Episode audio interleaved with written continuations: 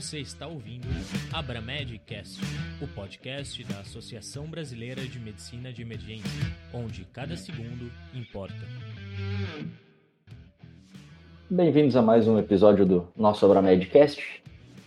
Eu sou o Guilherme Resner, sou médico emergencista e hoje aqui comigo Dr. Vitor Paro, médico pela Universidade Estadual do Piauí, emergencista pela residência do HC-FM USP, titulado pela Abramed, tem o, o título né, de emergencista e o título superior de medicina de emergência, também é um fellow da Abramed, professor de medicina de emergência pela Universidade Federal do Piauí. Vitor, seja muito bem-vindo. É, obrigado, Guilherme, obrigado pelo convite. E talvez mais importante até do que esse bocado de coisa minha que você leu, é dizer que eu sou membro da comissão da prova de título de especialista em medicina de emergência feita pela parceria da Abramed com a AMB. Então, acho que talvez até por isso que eu estou aqui hoje, né, Gui? É, exatamente. É, recentemente a gente teve mais uma edição da nossa prova de título. Eu fui convidado a participar como banca da prática, mas o Vitor foi um dos membros da, da comissão aí que foi responsável por todo o processo. É, Vitor, a gente tem alguns títulos aí na, na Abramed, né? Então, basicamente, a gente tem o título de especialista, o título superior e o fellow. Qual que é a diferença de cada um? E acho que hoje a gente vai focar mais no título de especialista, né? É, acho que sim, acho que é o que a, maior parte das pessoas tem mais dúvida e a gente queria deixar mais, mais bem esclarecido. É, como possivelmente tem aluno escutando a gente, gente que está iniciando dentro da medicina agora, talvez valha só explicar o conceito de RQE para todo mundo, é, porque nem todo mundo teve esse contato durante a graduação. Né? Então, RQE é o registro de qualificação de especialista, é um, um termo, um número que você registra dentro do seu Conselho Regional de Medicina, é, que lhe autoriza como especialista. Né? Então, eu sou especialista nessa área e isso serve principalmente para autorizar a sua, principalmente a publicidade médica. Você pode se anunciar como especialista. É, e, além disso, também serve para, para um registro de quantificação, é, como isso é algo público, a, a população pode checar e ver, ah, será que o meu médico é especialista mesmo naquilo? Então, se você tem o, RQE, você consegue se é, se mostrar para a sociedade como um médico especialista. Então, essa é a função principal do RQE. Quem dá o título de especialista é a, a associação, a sociedade, né? Quem faz a, o processo, mas quem homologa e publica isso é a AMB. Inclusive, é quem dita as regras para como conseguir esse título, né, Vitor? É, esses títulos eles são feitos de maneira parceira entre a AMB e a, as sociedades das especialidades. Isso já é feito há muitos anos desse jeito. É, e o RQE, ele tem essas duas chaves principais. Então, para o conselho autorizar a, a, registrar o seu, o seu RQE, você pode ter essas duas vias. Ou você fez o diploma de residência médica, autorizada pelo Conselho Nacional de Residência Médica, é, padronizada pelo, pelo Ministério da Educação. Então, ou você tem o diploma da residência médica, ou então você tem o título de especialista emitido pela parceria da, da sociedade com, com a MB. Essas são as duas formas que o conselho te autoriza a fazer. Então, os médicos que fizeram residência, que têm o diploma da residência, não precisariam, para poder registrar o, o, RQE, eles não precisam ter o, o diploma de, de título para poder, poder registrar.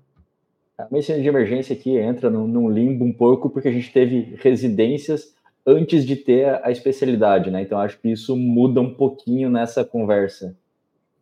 É, parcialmente, né? A gente tem os antigos PEMs, Programas de Especialização em Medicina de Emergência, tanto no Ceará quanto no Rio Grande do Sul, é, que, que fogem um pouquinho disso e que tem algumas, algumas exceções envolvidas, mas hoje em dia praticamente todos os serviços do país já são, que têm essa formação específica, tem a residência médica de três anos, né? E uma coisa que tu comentou, que não sei se todo mundo sabe, mas tem o portal Busca Médico no CFM, que é, é esse portal de transparência, que você entra lá, digita o nome, o CRM ou qualquer informação, eu posso procurar por especialista, mesmo pela especialidade no meu estado, ou como eu quiser, para saber realmente aí se essa pessoa tem o registro. Isso é até legal do, do CFM, como ele tem a, base de dados de todos os estados. É, eu tenho dois CRMs, você também, né, Vitor? Mas eu tenho, dois. Eu tenho um CRM do, do Amazonas, que foi quando eu fui servir no Exército, que está inativo. Então, se você for procurar meu nome lá, aparece o meu CRM, mas não vai aparecer o meu título, porque ele está né, registrado em Santa Catarina. Mas se procurar no, no, CFM pelo meu nome, aparecem os dois e aparece a minha titulação. Então, acho que é um portal de transparência bem interessante. Isso, é, é, é isso, né? Um portal de transparência que serve para ajudar na publicidade médica e para a população conseguir confiar naquilo que o, o profissional médico está falando para ele, né? Que tem especialidade, que tem informação, que tem padronização da sociedade nesse sentido. Beleza, então eu quero dizer que eu sou um especialista em medicina de emergência, eu sou um emergencista. Uma maneira, né, fazer a residência, os três anos, e a outra maneira é fazer a prova de título. Como é que funciona? Quais são os critérios que a gente tem, então, para a gente fazer, para poder fazer essa prova, Vitor? Então, a prova de título de especialista é uma prova que é desenvolvida pelas sociedades, como eu falei, no nosso contexto da medicina de emergência, a Abramed é a grande responsável, então eu tenho uma parceria da Abramed com o MB, uma prova que ela é regida de várias regras, vários detalhes, é, é, o principal desses detalhes envolvem o fato de que precisa ter pelo menos uma prova todo ano, que essa prova tem que ter fases bem definidas, é, frequentemente uma fase teórica, não necessariamente uma fase prática, algumas regras superficiais ali que cada sociedade vai se adaptando de acordo com o que acha necessário para garantir o seu, o seu critério, a sua especialidade. Algumas especialidades específicas têm até algumas provas bem específicas de, de qualificação técnica, como a cirurgia plástica, por exemplo, tem umas regras bem específicas para titulação em, em cirurgia plástica. Então, só exemplos aí de como isso varia. Mas existe uma regra geral que a Associação Médica Brasileira exige para nós. Então, basicamente, assim, qualquer especialidade você tem a possibilidade de fazer uma prova. Só que acho, o critério é fazer comprovação o dobro do tempo da residência. É isso, Vitor? Mais ou menos. Depende um pouco de cada uma das referências e cada uma das, das áreas. É, mas a, a, regra geral é que você tem que ter um tempo de carreira necessário e cada especialidade meio que utiliza alguns critérios da AMB para poder definir, definir isso. Na, na medicina de emergência, nós temos essa demanda aí que, que para você poder estar apto a fazer a prova de título, você tem que ter ou a residência médica, então os ex-residentes eles podem fazer praticamente imediatamente após o término da residência, na imensa maioria das vezes eles fazem no ano seguinte ao término da residência, a prova costuma ser em setembro, é, então, a maior parte da, dos, dos, médicos ainda está no seu R3. Então, muitos dos ex-residentes optam por fazer no ano seguinte, depois que a residência realmente já acabou. É o mais costumeiro na imensa maioria das vezes. Para quem não fez residência médica formal, é necessário pelo menos 24 horas de, semanais de, em serviços de departamento de emergência, e esse conceito ele está descrito lá no edital e envolve departamento de emergência de uma maneira genérica, é, departamento de emergência hospitalar, departamento de atendimento pré-hospitalar, é, os próprios ambulâncias de atendimento pré-hospitalar, serviços de gestão, até quem trabalha com áreas remotas, com serviço de toxicologia, muito disso está sendo aos poucos incluído dentro do edital, para abranger tudo aquilo que é a área de atuação ou que a sociedade considera uma área de atuação do médico emergencista. É, eu lembro que a primeira vez que eu fui fazer, eu não cumpria o tempo porque eu passei mais ou menos um ano trabalhando em navio de cruzeiro, precisava trabalhar efetivamente, né, no, em serviço de emergência, né, eu tinha trabalhado antes e depois, mas precisava desses seis anos ininterruptos de comprovação. E essa é uma coisa que às vezes é meio chata, né, Vitor? Eu sei que eu tive esse problema na, na comprovação, que assim, como muda a gestão, eu tive que pedir para um serviço que eu trabalhava antes e o atual coordenador não me conhecia. Eles podem me negar esse é, essa certidão de que eu trabalhei? Como é que funciona isso? É difícil, né? A maior parte desses serviços tem que ter um recursos humanos, alguma coisa que consiga comprovar o seu vínculo trabalhando dentro daquele serviço, né? De alguma forma. É, é necessário que tenha um documento, geralmente esse documento tem que ser assinado por alguém com um cargo de supervisão ao seu quadro, e a gente checa isso com muito detalhe, isso realmente é visto com muita calma é, para a gente poder ter certeza que o, a pessoa cobre todos os, todas as demandas. E a gente vê com isso com calma, checa as referências, a gente geralmente olha os hospitais para ver se está tudo bem. É algo que a gente faz com muita frequência também, é conversar com outros emergencistas das áreas. Então, a comissão da prova de título, a gente checa a imensa maioria dos currículos das, desses documentos que foram encaminhados para nós. E aí, às vezes, a gente fica na dúvida, a gente não conhece a realidade das emergências do país inteiro, né? principalmente das áreas menores. Então, a gente fica na dúvida se aquilo é um serviço de emergência mesmo, se atende só pediatria, se atende emergência geral, se, enfim, dependendo da situação, aí a gente acaba, às vezes, consultando outros emergencistas da região, a gente vai procurando informação para ter certeza que aquela pessoa fecha todos os, os requisitos que são necessários para a nossa prova de título. Eu acho que, né, lembrar que o objetivo não, não é fechar a porta, mas garantir que não tem alguém que o cara é bom de prova e tá, caiu meio que de paraquedas. O ponto principal é que a gente quer pessoas que tratem a medicina de emergência como a sua especialidade, que tratem aquilo como a sua rotina, seu dia a dia, é, que pretende fazer aquilo como a sua carreira, né? Emergência, departamento de emergência não pode ser visto como um bico, não é algo que eu faço no começo da minha carreira porque eu sou obrigado e depois eu vou embora. Isso não é bom para o departamento de emergência, e essa é muito a visão da maior parte da sociedade, né? Dos médicos emergencistas que compõem a, a Abramed. Até porque a, a, gente tem a certeza que a partir do momento que você tem um título de especialista, o teu RQE, várias portas se abrem, né? Inclusive cargos de, de gestão, cargo de ensino. Então, são pessoas que vão ter um impacto muito grande aonde estão trabalhando. Isso, são pessoas que viram referência no ambiente que elas vão trabalhando, né? E a sociedade, ao mesmo tempo que a gente precisa é, é, abraçar e ajudar essas pessoas a se, a se, chamarem especialistas e dar toda a proteção que um título de especialista tem àquela, àquela pessoa, naquele ambiente que ela está envolvida, né? Você é, é, instrumentaliza aquela pessoa, você chama ela de perito, essa pessoa é um perito em medicina de emergência. É essa a intenção principal do título, né? E você comentou que geralmente a prova é em setembro. Tem algum motivo para isso? Geralmente a prova é feita junto aos grandes congressos do país. É, na, na Abramed, nós temos um congresso brasileiro, né, que costuma ser feito é, bianualmente, né? A cada dois anos a gente faz, a gente faz um, um congresso brasileiro. Então, geralmente, quando tem congresso brasileiro, a gente faz no congresso brasileiro. É, e às vezes, quando não tem, aí a gente geralmente faz em algum dos congressos regionais da bandeira da Abramed. Esse ano, por exemplo, nós fizemos no Congresso Sul Brasileiro, né, no congresso que foi feito em Porto Alegre. Não tinha, não tinha brasileiro e a gente fez no Congresso Sul Brasileiro. Isso é algo que costuma ser decidido dentro da diretoria, enfim, da, da sociedade. E eu lembro que tinha uma conversa que a, tentativa seria de cada vez ir para uma região para a gente tentar facilitar ao máximo a vida de, de várias pessoas. Né? O cara não conseguiu ir, ir no Congresso Nacional, ou fica muito ruim para ir para o Sul. É, né? Às vezes a gente sabe que é, o deslocamento é, às vezes é mais difícil, né? O Brasil é um país continental, né? Esse deslocamento dificulta muito a sociedade ser mais unida e mais próxima, e a gente tentar é, utilizar sempre a realidade de todo mundo. Então a gente tenta, às vezes é difícil, mas eu posso é, é, eu posso dizer que cada vez mais isso está na nossa cabeça e a gente está levando em conta essa dificuldade regional que muita gente tem para poder resolver e melhorar e levar a emergência para o país inteiro, né? É. E beleza, consegui comprovar que eu tenho as condições ali, o tempo, a, a experiência, trabalhei nessa área, quero fazer a prova como é que vai ser essa prova? É, a nossa prova de título ela é dividida em duas fases, né? Então eu tenho uma primeira fase, uma fase teórica, e eu tenho uma segunda fase, uma fase prática.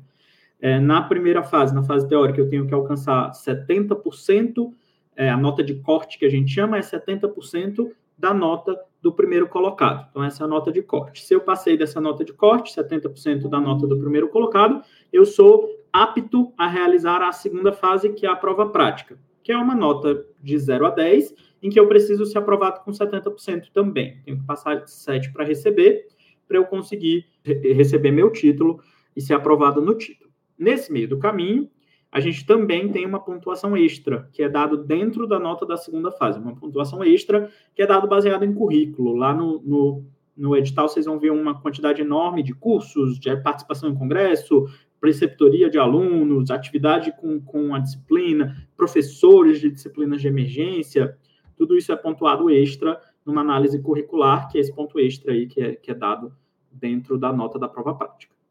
Então dá para tirar 11 na prova prática. Dá, dá para tirar 11 na prova prática. Não aconteceu ainda, mas dá para tirar 11 na prova prática. E assim, na prova teórica, o que, que é o assunto abordado? Emergência, a gente sabe que já teve vários, um caminho longo aí para a gente não é clínica, não é uma área de atuação da clínica médica, né? Então, imagino que a prova não é só adulto, então não é só PS em si. O que que é, abrange a prova teórica? Então, a prova atual, né, a prova de título atual, ela veio progredindo nos últimos anos, já tem alguns anos que a gente faz prova, principalmente essa parte mais teórica, e tem dois anos que a gente também faz a fase prática. É, a fase teórica veio mudando um pouquinho nos últimos anos. Atualmente, o modelo que a gente teve nesse edital desse ano foram 100 questões teóricas, com quatro alternativas cada questão. É, e essas questões eram divididas no, naquilo que a maior parte dos médicos ou emergencistas consideram algo algo que é fundamental para o conhecimento do médico emergencista, algo que foi muito discutido por um tempo. Então, a gente foca em pontos principais, a gente vai criando essa característica. Levando em conta o que atualmente é considerado medicina de emergência, vai abranger uma quantidade grande de casos e de, de patologias diferentes, porque medicina de emergência é uma especialidade complexa. Muito da prova envolve o manejo inicial de pacientes críticos, que é talvez o nicho maior da medicina de emergência, aquilo que a gente mais estuda e que é mais disseminado. Então, a gente vai ter muito sobre insuficiência respiratória, choque hemodinâmico, manejo de via aérea. É, então, aquela avaliação inicial do doente crítico, tanto no ambiente intra-hospitalar quanto no ambiente extra-hospitalar, costuma ser muito valorizado nas nossas provas de título.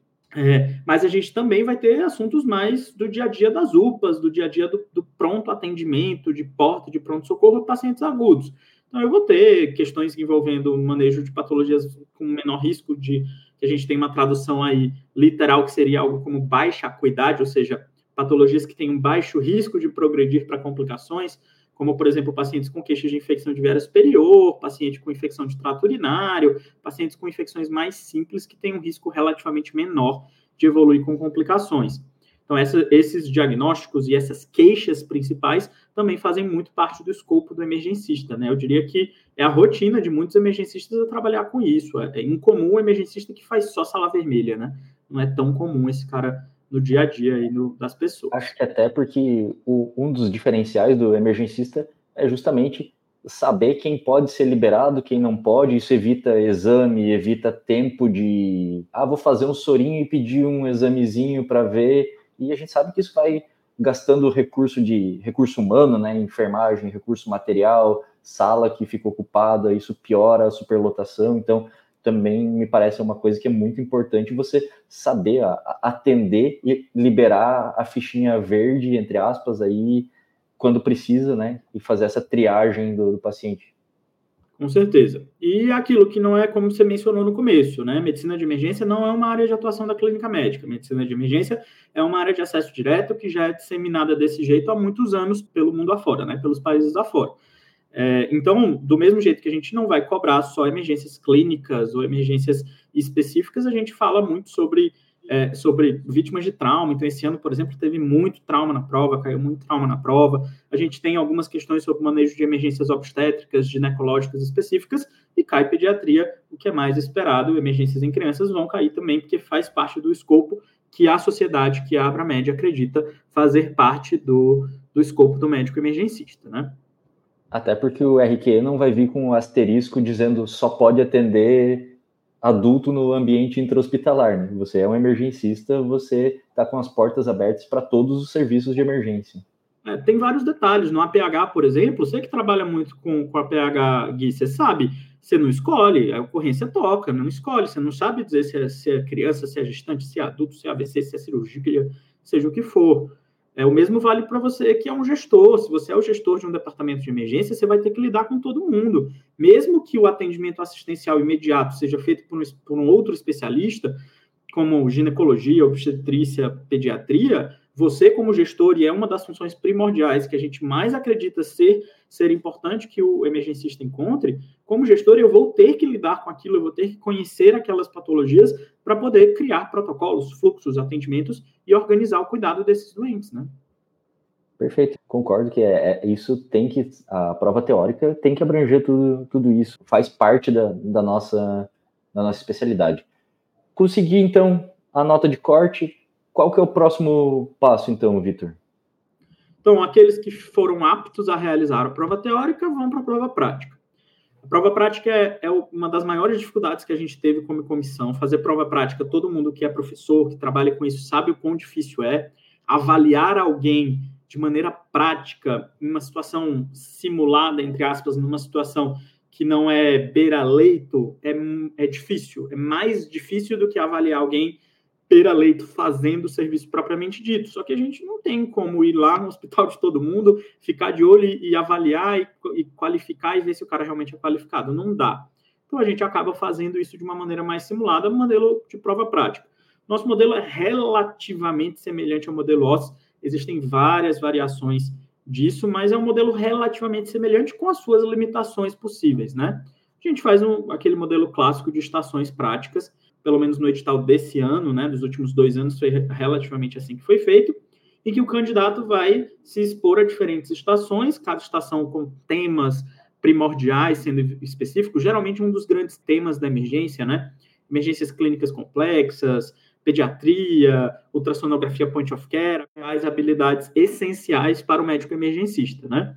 É, habilidades que normalmente são ensinadas durante a residência, então se eu imagino que é necessário ter no currículo da residência aquela habilidade sendo ensinada, eu imagino que alguém que está tirando uma prova de título tem que ter uma certa capacidade de realizar aquela habilidade e de realizar aquele procedimento, aquela, aquela avaliação clínica do jeito que está sendo solicitado.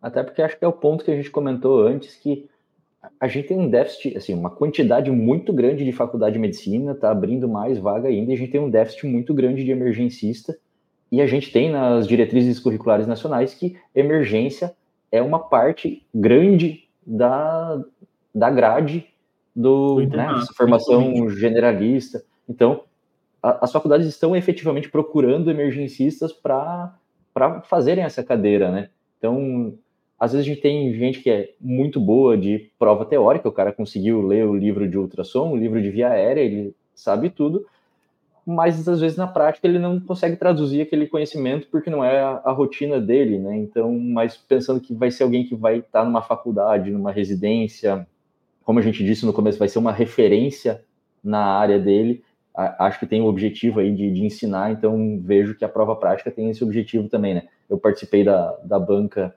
ah, nos últimos dois anos aí, nos dois anos que teve prática, e pelo menos é, é, era a interpretação que eu tinha da, da prova prática. Não, acho que é, é isso que a gente pensa também, é isso que a gente imagina, é isso que a gente imagina quando a gente monta a prova prática, quando a gente escolhe tema e a gente vai definir aquilo que vai ser. Se é algo que é esperado de um médico emergencista, é algo que faz sentido ser cobrado na prova prática. É lógico que é, existem situações que é difícil, né? Se você não tem um manequim bom, se você não tem um aparelho, às vezes é difícil você cobrar aquilo. Então a gente, lógico que se acaba modificando para tentar cobrar habilidades, coisas que sejam factíveis e que você consiga realmente avaliar aquele, aquele ser humano que está aplicando, que está se candidatando àquele, àquele título, né? E, Vitor, outra coisa que às vezes é uma reclamação, já ouvi bastante né, comentários sobre isso, que, pô, a, prova teórica é no começo do congresso e a prova prática é depois do congresso, então eu vou ter que passar uma semana inteira na, no local, né, porque ir e voltar é complicado essa logística, por que, que a gente não faz as duas em seguida? Então, Gui, isso está sendo avaliado ainda. Cada sociedade, a nossa sociedade começou a fazer recentemente, né? Medicina de emergência é uma especialidade nova no país e a gente está tentando avaliar o que é o melhor para o médico emergencista, o que é melhor para a rotina do dia a dia da emergência.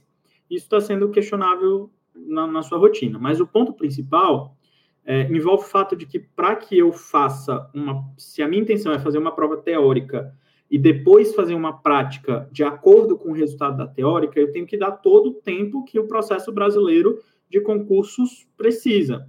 Então, eu tenho que dar o tempo de recurso, o tempo de avaliação do recurso e o tempo de, de entrada, de disponibilidade para isso. Então, acaba que eu tenho que ter um tempo de espaço entre uma e a outra coisa. Por enquanto, o que a gente optou foi por essas duas sequências. Uma, geralmente, uma no primeiro ou na véspera do primeiro dia do Congresso, e uma no último ou logo após o Congresso, geralmente com cerca de quatro dias intermédio. Só que isso é uma reclamação muito grande de todo mundo, porque é muito mais caro para você ficar numa cidade distante, e você deixa de dar plantão no seu hospital, e tudo isso complica a situação financeira de uma prova que já é relativamente cara. A gente sabe o preço dela, é uma prova cara. É, a prova ela é desenhada principalmente para que evite o máximo possível que dê prejuízo para a sociedade, lógico, mas é uma prova que realmente a gente gasta muito com a prova prática, você gasta com passagem de avaliador, você gasta com, com material, o material tem que estar sempre, sempre material bom, material disponível, você gasta com a equipe do administrativo, com gente que está ajudando a organizar, é, tem, enfim, durante a prova prática a gente tem comida, alimentação para as pessoas, tudo isso acaba sendo caro e justifica, pelo menos parcialmente, o preço que as pessoas fazem para poder fazer a prova. É, e outra coisa que eu acho que é um custo que quem nunca fez a prova não sabe, mas existe uma maneira até de você entrar com um recurso para a prova prática. Para isso, elas são gravadas, né? Então a gente tem uma, uma, equipe de filmagem em cada sala. Essa, esse ano foram 10 salas, então a gente tinha 10 equipes de, de gravação, além dos instrutores, né, dos avaliadores. De, de, então me parece um, é uma logística grande, né? É uma logística bem grande, dá bastante trabalho, como o Gui bem sabe, dá bastante trabalho, é algo que a gente passa o ano inteiro se preparando, que você visita o local, você tem, a gente monta esquema, desenha como vai ser a prova, ah, mas essa estação tem que ser nessa sala porque precisa desse tamanho, desse recurso. Tudo isso é pensado com certa antecedência para que no dia a gente tenha algo bem fluido, bem, bem controlado. E pelo menos esse ano a prova prática foi, acho que a impressão de todo mundo é que ela foi bem mais fluida, bem mais bem caracterizada, é, não teve muitos erros de fluxo, de de distribuição, então acho que a gente ficou bem, bem mais tranquilo nessa prova, né? Eu concordo. Ah, não foi só um passo adiante, foi alguns passos adiante da, da última, melhorou bastante e está ganhando expertise e ao longo do tempo a tendência é melhorar, né? E né, ainda falando de custo, você falou de salas, esse ano a gente tinha 10 salas de, de estação, mais uma sala né, de descanso para os instrutores quando a gente estava fazendo revezamento, duas, não, três salas de isolamento, mais uma sala técnica, é uma estrutura grande, né? E qualquer um que já organizou uma CLS, uma TLS da vida, sabe que o espaço também é um, é um custo, né? É um definidor bem importante, né? A gente conseguiu se organizar, a gente usou a prova esse ano na PUC de Porto Alegre e a gente conseguiu organizar bem o, o sistema, forma como é desenhada, a PUC ajudou bastante para a gente conseguir fazer esse esquema de pré-isolamento e pós-isolamento, né? A gente tinha uma equipe da manhã, um, um, grupo de candidatos da manhã, um grupo de candidatos da tarde, que foi notificado com antecedência aos candidatos. O candidato da manhã entrava no isolamento e ele ficava no que a gente chamava de isolamento pré-prova. No isolamento pré-prova, ele passava um pedaço do tempo e eles iam subindo em grupos de 10 para fazerem a aplicação. A gente tinha dois grupos espelhados, duas salas espelhadas. Então, eram cinco estações do lado A, cinco estações do lado B, que eram espelhadas entre si. Então eram iguais, né? Mesmas estações, só mudavam logicamente os avaliadores, que não podiam estar em duas salas ao mesmo tempo. Mas o checklist era o mesmo, enfim, eram provas espelhadas de um lado e do outro. Assim a gente conseguia fazer 10 candidatos por rotação, o que facilitou muito, né? Reduziu pela metade o tempo de, de demora aí da, da prova de uma maneira geral. E aí, depois que eles faziam a prova, eles iam para um isolamento pós-prova, é, e o isolamento, o grupo da manhã que estava no isolamento pós-prova só ia para casa depois que todo o grupo do isolamento pré-prova da tarde já tinha entrado, se isolado dentro do, da sala, tirado celulares, acesso a celular e coisa e tal, tudo isso para evitar o máximo possível vazamento e, e, e erros nesse sentido de aplicação de prova. É, acho que isso também é um dos definidores aí para dar é, essa distância entre a prova teórica e a prática, porque é, se a gente fizesse nos dois dias seguidos, teria que fazer a prova prática para todos, mesmo os que não atingiram a nota de corte, né? Então isso... isso e aí isso aumentaria ainda mais os custos da prova, que foi o grande dificultador que a gente teve. Então, para poder fazer para todo mundo que fez a teórica, todo mundo fazer a, prova, a prática, ia custar mais, eu ia ter que ter mais avaliador, mais gente, mais comida, mais isolamento, mais sala, coisa e tal, tudo isso que a gente já discutiu. Vitor, acho que é processo é mais ou menos isso, né? Então é comprovar que ou tem aí a, a residência ou o tempo de experiência, fazer a primeira etapa, que é a etapa teórica, 70% da nota mais alta, segunda etapa, prova prática, aí tem que tirar 70%, isso incluso análise curricular, e com isso a gente ganha o certificado para dar entrada na AMB e ter o nosso RQE. É isso? É isso que é isso. E Gui, eu acho que eu queria deixar uma mensagem final aqui, acho, acho é algo que a gente não discutiu muito. Eu acho que a gente já falou bastante sobre a importância da, da, prova de título como um todo, do quão importante é a gente ter essa prova, valorizar a emergência, ir atrás de gente que quer fazer aquilo que que está atrás do título porque quer mostrar para as pessoas e se, se qualificar e se, e se apresentar como emergencista. Isso é ótimo. É, e é isso que faz a especialidade crescer, é isso que vai levar a medicina de emergência para o país inteiro e a gente conseguir espalhar isso que, para nós emergencistas, é o, é o importante, é aquilo que a gente acha que vai fazer diferença no ponto de vista individual, no ponto de vista de saúde pública e de atendimento. E um ponto só que a gente não discutiu muito, que eu queria, queria enfocar um pouquinho mais, é tentar explicar para todo mundo que é residente de medicina de emergência, que está no seu R3, o quão importante é para vocês, mesmo vocês não precisando da prova de título para poder se chamar de emergencista e para poder colocar um RQE no seu currículo, no seu carimbo, é muito importante para suas residências, para você é, junto à sociedade, para você se mostrar e dizer, ó, eu fiz uma residência, a minha residência pode ser boa, pode, enfim, ter seus problemas, mas querendo ou não, a sociedade também me diz que eu sou bom, também me diz que eu sou apto, também me diz que eu sou qualificado. Isso, do ponto de vista individual seu, é importante. E não só no ponto de vista individual, no ponto de vista de coletivo, se eu tenho uma residência, é, é, qualificar diferenciar as residências é muito difícil. E se eu tenho uma residência que tem muitos aprovados, muita gente que foi atrás e que fez a prova de título, eu consigo dizer, ó, essa residência provavelmente é uma residência boa. Isso vai atrair mais gente para sua residência, vai atrair mais pessoas. Isso é isso que vai fazer as especialidades e a formação crescer. Eu queria deixar essa mensagem extra aí para os residentes que estão ouvindo a gente agora, é, para que, gente, valoriza, faz a prova de título. A gente sabe das dificuldades que são, mas isso é importante, tanto para a sociedade, quanto para você como médico individualmente, quanto quanto para a sua residência, aquele centro que te formou e que você provavelmente tem seu apreço por ele, né? Perfeito. E acho que, né, para já estamos meia hora aí conversando sobre isso. A gente tem outros títulos que a gente pode deixar para uma parte 2 aí, então, o título superior de medicina de emergência e o fellow da Abramed, que são dois outros títulos que a gente pode ter aqui na medicina de emergência mas conversamos isso num próximo episódio, né, Vitor? É, acho que sim, né? Acho que seriam mais detalhes. O ponto principal é que esses dois títulos são títulos internos à Abramed. Tem a ver com a Abramed propriamente dita e, e a sua a participação dentro da sociedade, muito mais do que a validação externa. Então, aquilo que valida você externamente como médico emergencista é a prova de título em medicina de emergência.